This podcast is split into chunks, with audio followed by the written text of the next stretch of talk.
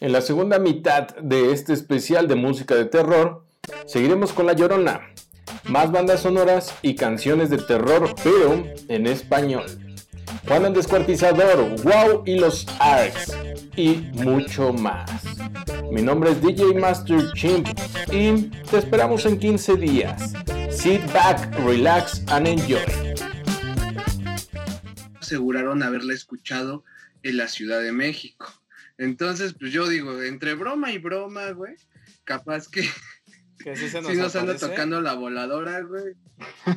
Sí, güey. Pues, pues que ahí pongan su colonia, ¿no? Para que pues les llegue el Waterphone Challenge. Va, esperen, esperen próximamente el video echando desmadre, porque sí. Pero hay que explicarle también a la bandita que nos escuchan, por ejemplo, en Colombia. No sé si tengan lloronas, por favor, coméntenos si es así. Pero la llorona es un mito de aquí de México muy conocido. Donde una fulana sale solo como a la medianoche y grita: ¡Ay, mis hijos! Y ya, ¿no?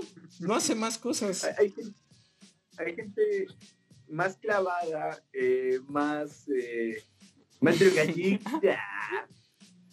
Gente que, que se especializa en, en tratar con plantas para encontrar esos estados alterados de conciencia y acercarse al despertar espiritual y de conciencia que aseguran que el mito de la llorona está vinculado con la planta del floripondio. ¡Ah, chinga! Ay, Así güey. es, así es. O sea, la llorona es un mal viaje nada más. Puede ser, puede ser. Hay un, hay un mito alrededor de, de, de la planta del floripondio que relaciona a una mujer en. O sea, puede que haya, haya una raíz Ay, ahí. mi ciclo.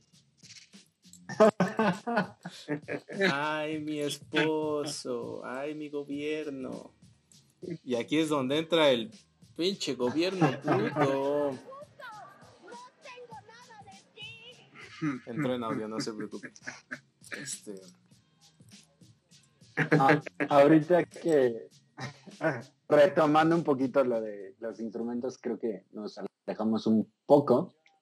Eh, mencionar uno de los más, más, más conocidos y utilizados en las películas de terror ha sido el sintetizador. ¿no? El sintetizador creo que hasta en las películas del santo lo, lo llegaron a colocar como uno de los instrumentos como más representativos de las películas. Y mencionaría uno, eh, este Kate Emerson, uno de los pioneros del, del horror synth, que es justamente en los 70s, 80s, si mal recuerdo, que es cuando empiezan a meter todo esto de, de- los sintetizadores.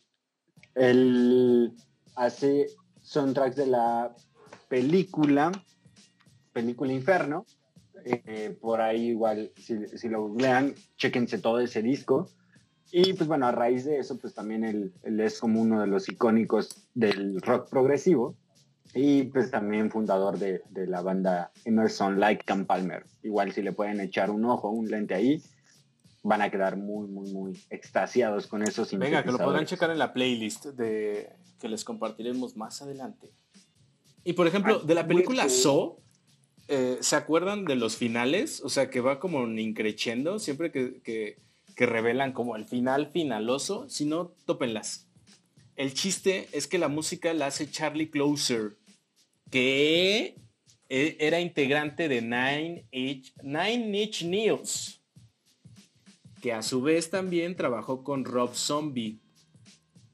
Entonces de ahí hay chingos de materiales para que ustedes escuchen, desde White Zombie, Rob Zombie, toda su producción, Nine Inch Nails, pero en definitiva creo que, creo que si le echan un lente, por ejemplo, por lo menos a lo que hace Rob Zombie, te toparás con que es completamente temática de Halloween. O sea, es un, Es increíble el tipo. es un vato disfrazado y, y, y súper súper extravagante que por aquí van a ver un video de él de una cosa súper extraña de zombie panda mexicano raro no sé los invito a verlos y por ejemplo o sea otros de los disfrazados son Slipknot no que dan un chingo de miedo Correcto, correcto, correcto. Gran banda también. muchas veces criticados, pero no sé, personalmente creo que tienen mucha calidad actualmente. ¿Qué tendrías que decir de ellos, por ejemplo?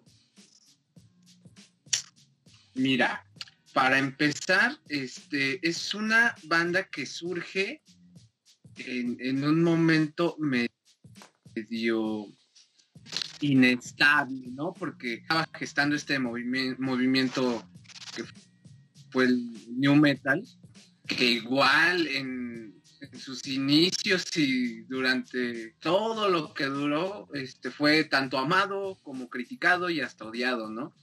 Y Slipknot llega con una propuesta, pues, bastante innovadora, güey, porque este, teníamos a una banda de new metal, pero que te daba algo más, que te estaba dando un performance en el escenario, ¿no? Con, con este tema de las máscaras, este, que por ahí decía Corey Taylor, el, el vocalista de, de Slipknot, este, que, que ellos eligieron ponerse máscaras porque pues no, no querían este, que sus rostros y, y sus vidas en sí fueran este, los protagonistas de, de, su proyecto, que querían que la música hablara, ¿no?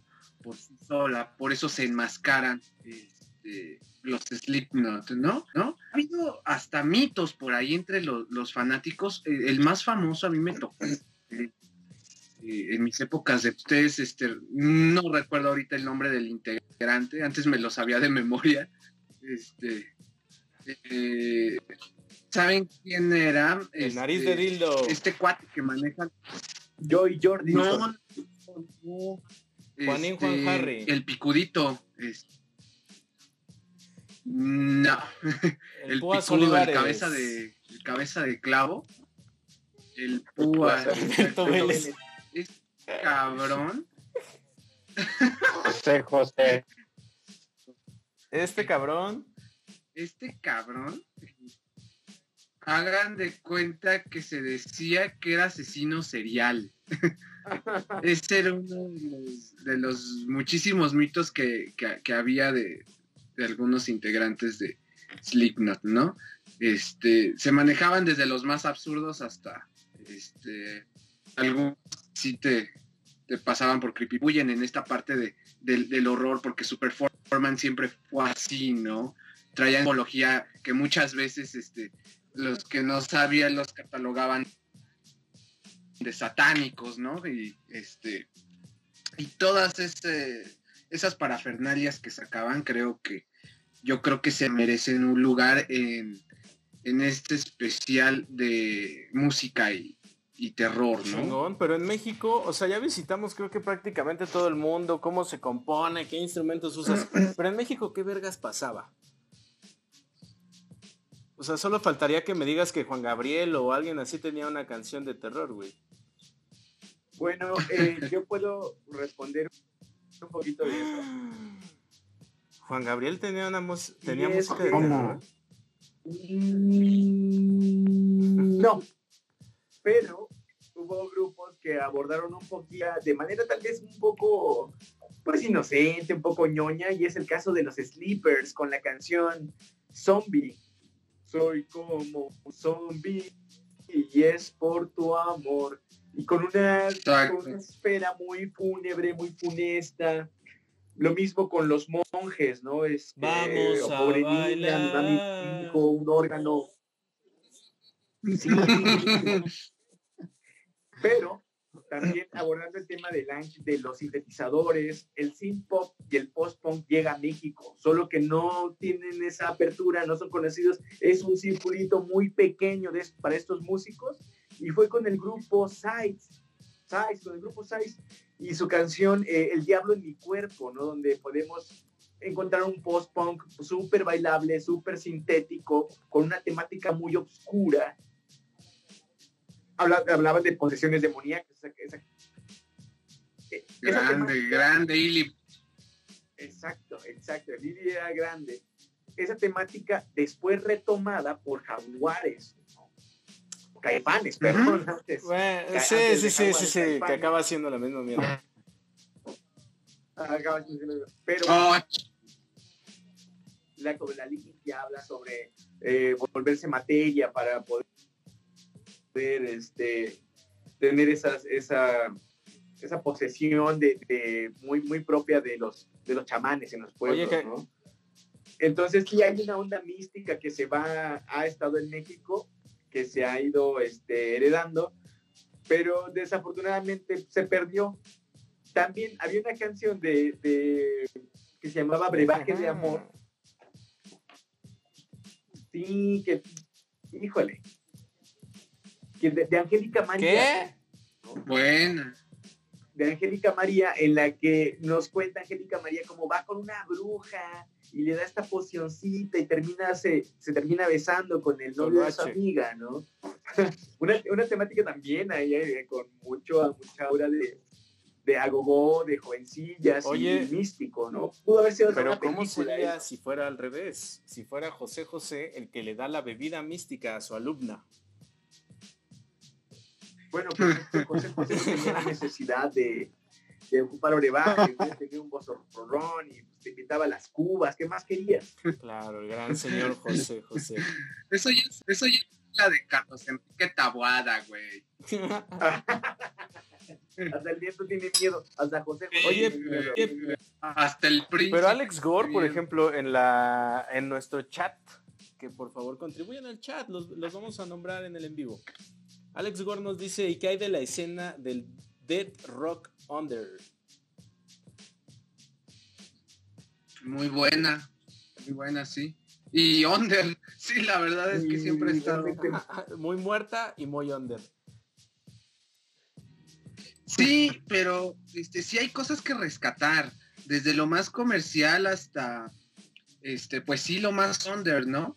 Este, hay bandas de gótico mexicano muy buenas. A mí me gustaba mucho una que se llamaba Navanta, ¿no? Fortaleza también. ellos venían de la Cruz. El muerto de Tijuana. El muerto de Tijuana, como chingados, ¿no? Sí. Sí, sí, verga, güey. Sí, este. Con su canción Malandro. Y es, y es, que el muerto de Tijuana es, es sintético, es dark, es transvesti, lo tiene todo. Es tan pero... Masca chicle, tienes vie sí, viejas de a montón, tururú. Oye, son... Tururú. Gorgonas, también nos dice Alex Gore. Creo que algo que estamos dejando un poquito de lado, que creo que no estamos mencionando, las películas de terror en México, como las vacaciones del terror de Pedrito Fernández, ¿no? Esa muñequita que tiene horrorizado a medio México.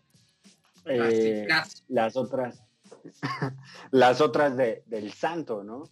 Eh, abordando un poquito de, de, lo que mencionamos de los sintetizadores, por ahí comentaba antes de, de transmitir, de que hay un dato de que la música utilizada en las películas del santo, porque están catalogadas también hasta de terror, que ya ahorita las ves y dices, no, pues estoy viendo el idiota de, de sus aparatos ahí tecnológicos. El vampirito de plástico. justo. Que, que justo eh, no hay como mención o no hay tal cual algo donde poder buscar quién hacía esa, esa música. Solo está mencionado de que los productores, o sea, ya que terminaba toda la filmación, ya que terminaba todo eso, estaba un productor, sí, designado a, crear toda esa música para, para, esa película. Pero también dentro de están los eh, efectos especiales o ciertos sonidos que son como muy característicos de estas películas que se los dejaban a los de postproducción. Como los de postproducción no eran tal cual unos estudiados, no eran músicos, pues era de, pues a ver, ¿qué pasaría si le metemos, estaría, pues a ver, súbele tantito el volumen. ¿O qué pasaría si pues agarramos el, el vaso con el que se estaba echando la caguama al momento de editar y lo hacía sonar, ¿no? Y esos eran los sonidos de estas películas pero no hay como tal, y, en las películas no hay créditos para ellos, que hasta la fecha siguen buscando, pero no hay, no hay esos datos que puedan decir, ah, esos fueron los músicos que empezaron a hacer los sonidos de terror en las películas mexicanas. ¡Qué virga! Siempre, siempre, siempre se pierden en el anonimato todas estas personas. Qué ojete, güey. Pero Pero bueno, abordando este tema del terror y las películas, creo que no hay nada peor o más horroroso en México que la realidad. Qué perro. La neta, la neta. Pinche comentario la matón, güey. Esperaba, O sea- neta esperaba una broma, güey. Que, que, que, que tu, que tu compa, güey, este, eh, viva en, en el departamento de, Del pozolero de la del caníbal de la Guerrero porque se vio obligado, güey, tengo necesidad. La neta necesito vivir, pues cámara, aquí me aviento un rato, ¿no? Igual abajo del, del baño, ¿no?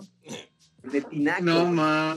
De hecho, con un dedo. Entonces, con un dedo los- empareja la mesa ese, güey. No, y lo que quiero, lo que quiero mencionarles es este es esta canción de Juan el Descuartizador del Aragán, de ese, de ese discazo 1900. Luis, Luis Álvarez, el Aragán, se inspira para hacer esta canción en un asesino de Tlanepantla, güey. ¡Qué virga! Este, este cabrón, bueno, se supone que Juan el Descuartizador, como lo apoda, era un güey que atacaba, no importaba si era hombre o mujer, bajo los puentes de periférico. Y esta historia la saca de esa revista, y ahorita vamos a, vas a salir al boom, esa revista de culto, esa revista TV gore, novelas. Ah. el alarma. Oh, el alarma, el alarma. la verdad. ¿Qué pasa? ¿A poco no fuiste a, ahí a... Ibas, ibas a cortarte el cabello y no leías las pornochas y el Pero alarma. tiene su canción. No, no leías el TV y novela. También tiene su canción El Alarma, ¿no?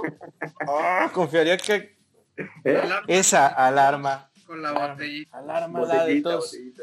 Uno, dos, tres. Patada y cos. A huevo, sí, sabía que no estaba tan torcido. Todavía, todavía hace cinco años hubo una reedición de la alarma en el que recuerdo que había una nota este, en la que me asomó al, al puesto de periódicos y decía col- colgado, ¿no? Y había dejado el güey un tonalla al lado. ah, Entonces, si tú te metías a, a Facebook a ver esta nota, veías los comentarios de no mames, pinche compa pendejo, ¿cómo fue a dejar el tonalla ahí? El- Ah, huevo, ¿cómo no se lo acabó? de Sí, huevo. Güey, es, es que quien en México no tuvo una peda con Tonaya, güey.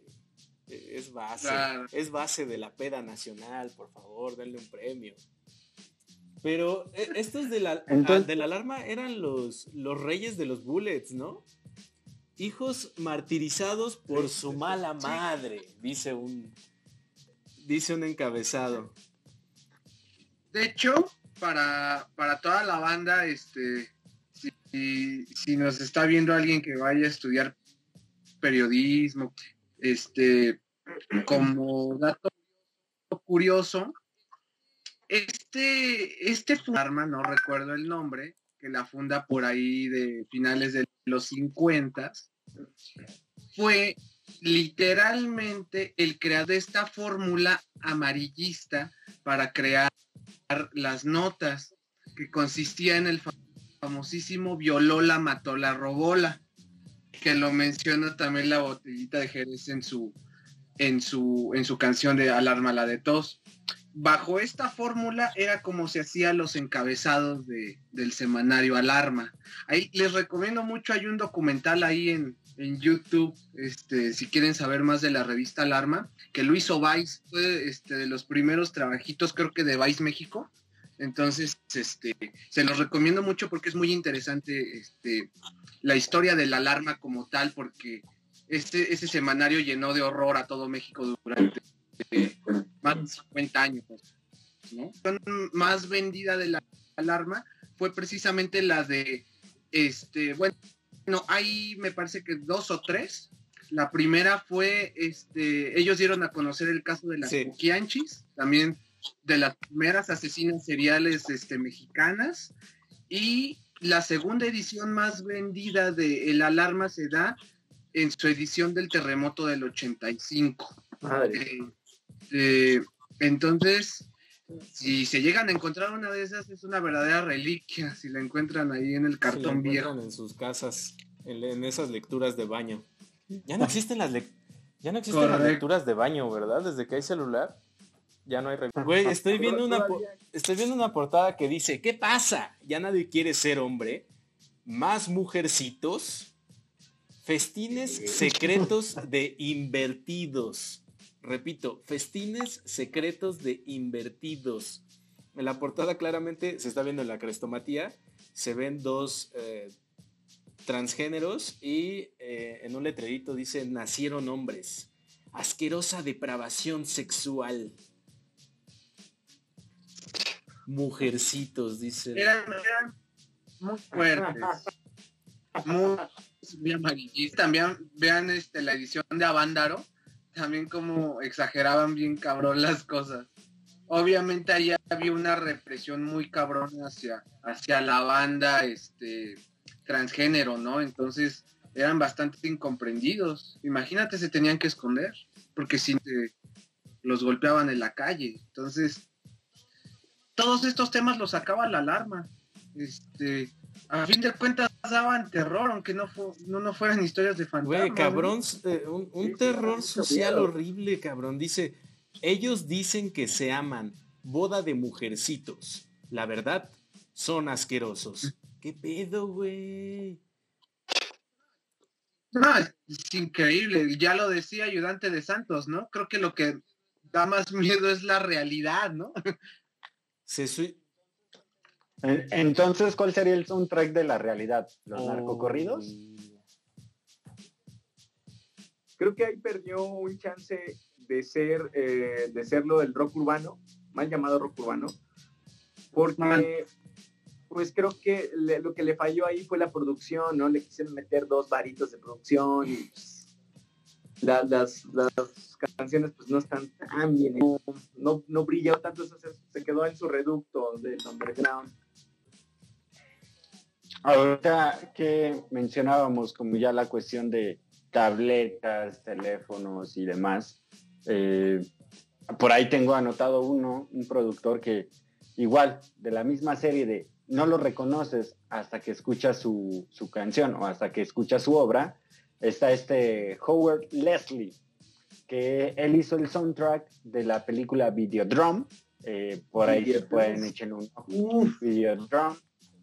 Dato curioso, sale también esta rubia, rubia, hermosa güerita, Divi de Blondie, Ok. y es sí. y, y Ah. justo también esta, esta película fue como tanto, tanto mencionada porque es la que empezaba a predecir la Deep Web, ¿no? Desde fulano que, que empieza a, a ver como mucho contenido sexual, mucho, mucho internet en ese tiempo, y pues ya desde ahí era como que te empezabas a, a adentrar a la Deep Web. Pero ahorita lo que mencionabas, al cual el productor no, no lo ubicas, ¿no? Pero qué tal si te digo que es el sound soundtrack de la serie del Señor de los Anillos o de las películas del Silencio de los Inocentes, acá hay el 20, ¿no? De, ah, pues sí, es cierto, pues es. Verga, siempre ha estado torcido, entonces... Se ha traído bastante, bastante, bastante. Y retomando lo que decías al principio del tritono, es uno de los cursores también del tritono y justo en las canciones del Señor de los Anillos, cuando es la, la de Sauron, cuando van a, al... ¿cómo? Eh, se me olvidó la palabra. Bueno, cuando van a la, a la tierra de Sauron, justamente ese soundtrack está utilizado a tritono. Son escalas de esos tonos para que te dé ese- esa ambientación a un poco más lúgubre la, la, la situación, para que te dé como un, un tanto más de escalofríos. Verga, que diría 100% recomendada toda la, la filmografía de David Cronenberg. Me mama el maquillaje de Cronenberg. De David Cronenberg. el Morty Cronenberg. Que aquí nos dice a Ana Rivero que el libro de piedra de 1968. El libro de pie, hubo, hubo el libro de piedra. Muy bueno. Peliculón también. Bueno, yo que el remake Ah, sí, con Gavino Rodríguez. ¿Qué, sí. Cu- Híjole. cu- ¿Qué es el libro de piedra, Salacios, para la banda tan inculta como yo? es una película. de, de cómo de cómo quemar foco. Es una película. Ándale. Reseña del inspector Geek, dice por acá. Exactamente.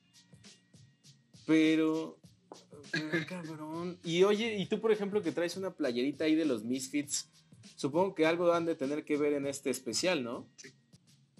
Hombre, por supuesto, sí, sí, sí. Sí, es una de las recomendaciones que yo personalmente les traigo a la querida bandita que, que siempre está ahí este, echándonos por. Este, ahí les tengo una recomendación.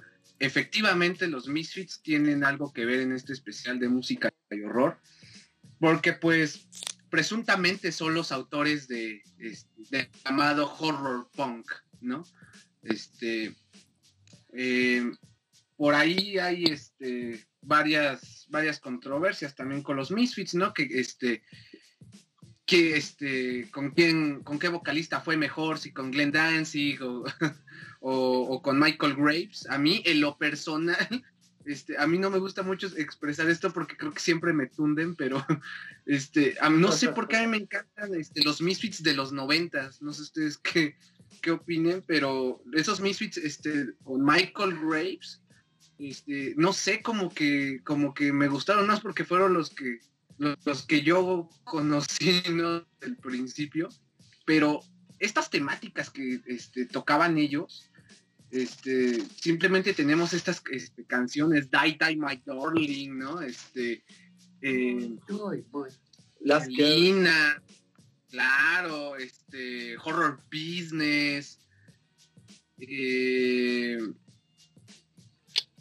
Fieldy Club, bastantes, este, bastantes este, canciones que hablan precisamente de el terror, ¿no? Este, ahí estamos viendo la crestomatía, este videoclip de, de la canción Scream, que es buenísimo, este, me, adelantaré un poco, pero es una este, de mis recomendaciones que tengo hoy para ustedes.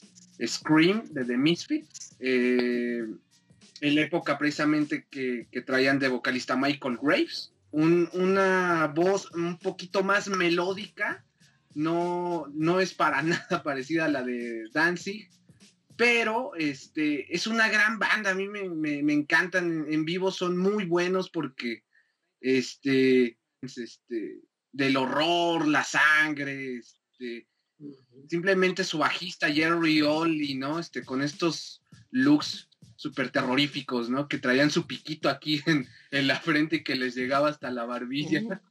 Este, Ay, eran- Drácula. Gona, ¿no? Lo que veo es que creo que grabaron, Sí. grabaron este video en el IMSS, ¿no? Apenas con esto del coronavirus. Se ve muy... En la zona de COVID, yo creo, güey. Véanlo, la banda, se van a identificar. Bastante. Sí, la verdad es que este simplemente para crear un subgénero, si le quieres llamar así, pues creo que necesita ser un, chingón. Entonces, este, pues demos gracias a Misfits, ¿no? Porque también son grandes impulsores de el horror. Oye, y en el No. surf, que acabamos de venir de Garage, o sea, tenemos también el podcast de Garage, por si lo, lo gustan escuchar. Pero en el surf hay también terror, o sea, ya también que lo, que lo metían en las películas. Pues en los grupos contemporáneos sí.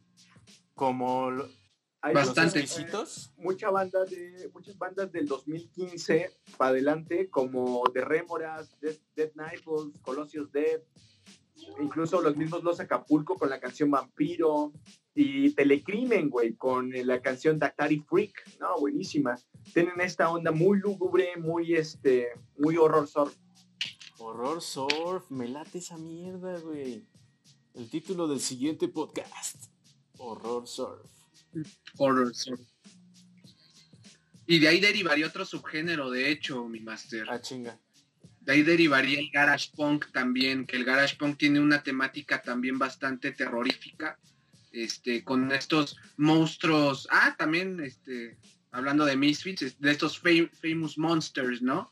Frankenstein, ¿no? El hombre lobo, este, eh, esos monstruos de la serie B, ¿no?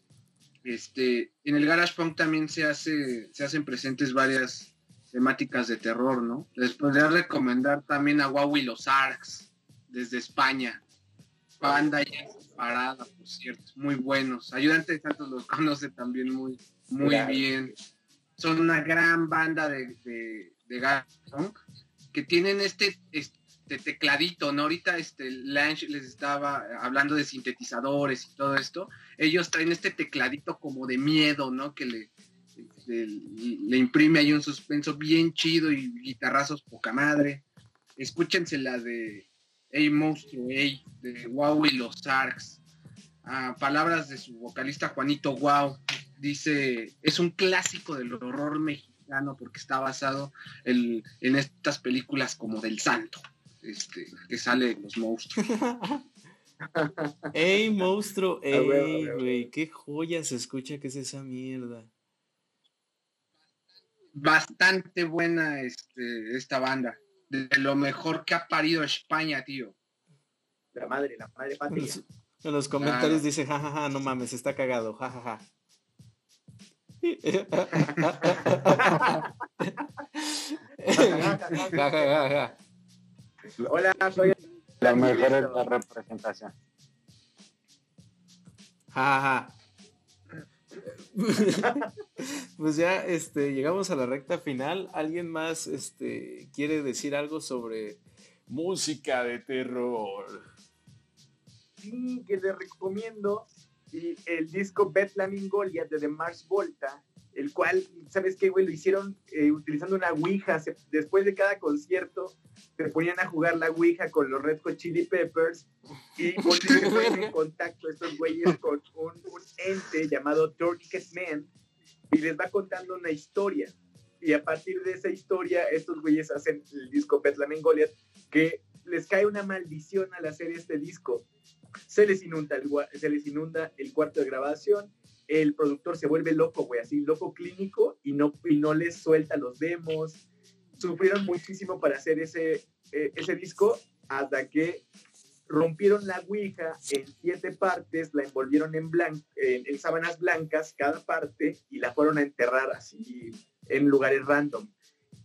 Ni el- ni este Omar Rodríguez saben dónde está cada parte, güey. Y se supone que para poder eh, disuadir o eliminar esta maldición, hay un cacho de maldición en cada vez, cada vez que escuchas ese disco completo.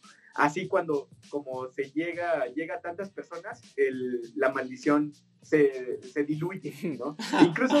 No, no mames, no mames. creía. Cada que compran mi disco, cierto, cada que compran sí, mi disco, hay menos creía. maldición. Ah. Mira, escuché, yo escuché ese disco completo, güey, y, y lo escuché con una amiga, y los dos, tu- su, llámalo sugestión, pero tuvimos sueños raros, güey, y, co- y cosas raras pasaron. ¡Ay! Esto es Eso sí les progresivo. puedo decir, güey. Güey, co- sí, co- A ver, escúchenlo. No, a ver, pongo, pongo, un, pongo un reto aquí. El siguiente en vivo va a ser jugar la puta Ouija escuchando The Beldan and Goliath. De marzo. No, yo, zafo, No, ni verga. El, el challenge está puesto. No, yo vivo solo, güey, no voy a tener que dormir con la, con, con la luz prendida y me va a salir un mineral. Esta maldición solo se podrá romper si llegamos a los 5000 fans. Uy, qué terrible. Híjoles, joven. Pero, pero ahorita, ahorita que lo mencionas, la Ouija, pues la Ouija es tal cual una videollamada, Ah, ¿no? chinga. Porque ya todos ¿Un estamos de, el oye, escucha, me... No, porque pues mira, se te ve el audio y ya estás, oye, ¿estás ahí? ¿Me escuchas? Di algo. Ahí está tu Micro, Ouija. güey. Es que le- es- el demonio apagó su micro, güey. Seguramente. Oye, Diablo. y ustedes que saben de, de lo mexicano, los carniceros del norte, necrománticos, ¿alguien los topa? Sí, sí, sí, los topo, los canciones Sí. del norte. Tienen un cover muy bueno de análisis permanente que se llama Un día en Texas. Españoles también. Este, Parálisis Permanente, una banda punk muy buena. Sí, sí, sí. Muy obscura también. Delfino, También. Delfino el asesino, también nos nombran por acá el buen Alex Gore. Es una rolita de la secta core, ¿no? Pues esto se sale mucho de mis terrenos, déjame decirte. Delfino, el asesino. Yo solo conozco al delfín. Este que canta de las. Hasta Sí, güey. El querido Alex se refiere a Delfino, la canción Delfino de, de Secta Core, que también este, narra el. eh, Es una especie como de Juan el Descuartizador del Aragán, pero este a, a ritmo de, de ska punk. Es una muy buena rola. Qué chingón. Pues ya de una vez hubiéramos metido al en vivo ese, güey. Se sabe varias de terror. Oye, Bastante. Bastante. ¿algo más que tengas que agregar? Eh, que no se nos pase, sí, este, no mencionamos a, eh, en esta parte na- nacional muy nuestra de lo que hemos aportado al horror, pues las víctimas del doctor Cerebro, ¿no? Directo de Ciudad Mesa. Cuan, cuan, cuan. Una, una banda no, que si bien Mueve, no, mueve este, exactamente, bastante popular, pero creo que tiene el conocimiento que se, que se merecerían, porque también trae un performance bastante chido en los Vive Latino con esa guerra de basura, este, los disfraces de esqueletos, de brujas, traen esta temática también de los monstruos que este, pues te envuelven. Recomendaría la, la rolita del cadáver del amor de las víctimas del Doctor Cerebro porque es como, lo hicieron como una especie de película mexicana antaña, blanco y negro, este, tipo una combinación entre Nosferatu y, una película del santo. Está muy chida, esa canción es de mis favoritas. La- con un sonido ya bastante maduro, no, no las víctimas del Doctor Cerebro tipo ska, más como tirándole a un rockcito más, más maduro, más, este, más serio. Entonces, Como lo fue es- Million Dollar Widow, ¿no?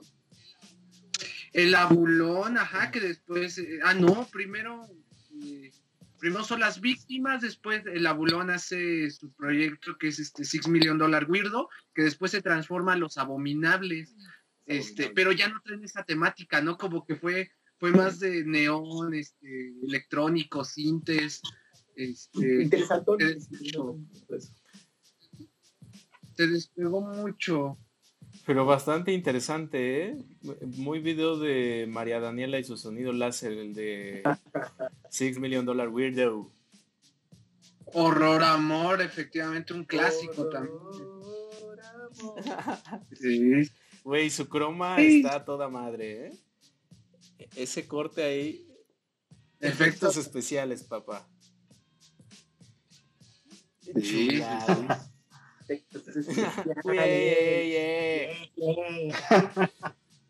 Y yo, A la fiesta. Ya estamos desvariando, güey. Ya una hora de esta mierda nos está fundiendo el cerebro. Ya, aguanta, aguanta, Ya dije, ya dije, la Ouija de Mars Volta y nos ponemos bien supersónicos. Oye, sí, hablando de supersónicos. O sea, también si, si quieren escuchar algo bien chido, bien barroco y este con temática de terror, chéquense la ópera rock de- que hizo José Force, el líder de la Cuca, que fue Doctor Frankenstein. Hizo una adaptación de, del clásico de Mary Shelley. Este, la pueden encontrar en Spotify. Este, está muy chido también, ¿eh? También si se quieren poner este, tenebrosos en la noche antes de dormir, es una muy buena opción para, para estos días del horror. Va, va, va, va. Este, bien aceptado ahí. Lanch, Horroroso y no. ¿algo más que quieras agregar? Oloroso Pete. Pues yo creo que por ahí nada más tengo un último que es este ya un poquito más para acá. A aquellos que no les gusta el terror oscuro con monstruos y demás, ya empieza el terror psicológico.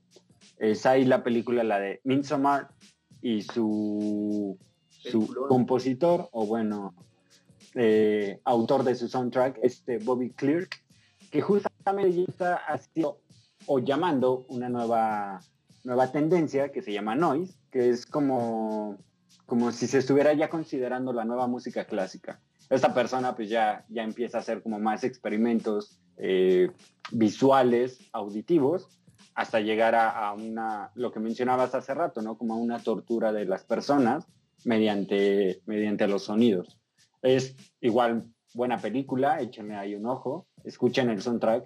Nada que ver con lo que empezamos a hablar de eso de sintetizadores, de, de cuestión de, de sentirse, sentirse uno en catarsis. Esto es del lado contrario, pero también tiene lo suyo por ahí. Échenle un, un lente. Que igual está en la crestomatía, porque Bobby Clerk, eh, Clerk está como que complicado de escribir.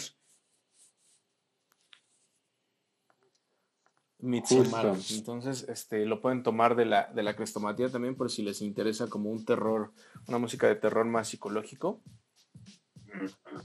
Y va, va, va, va, va, va, va.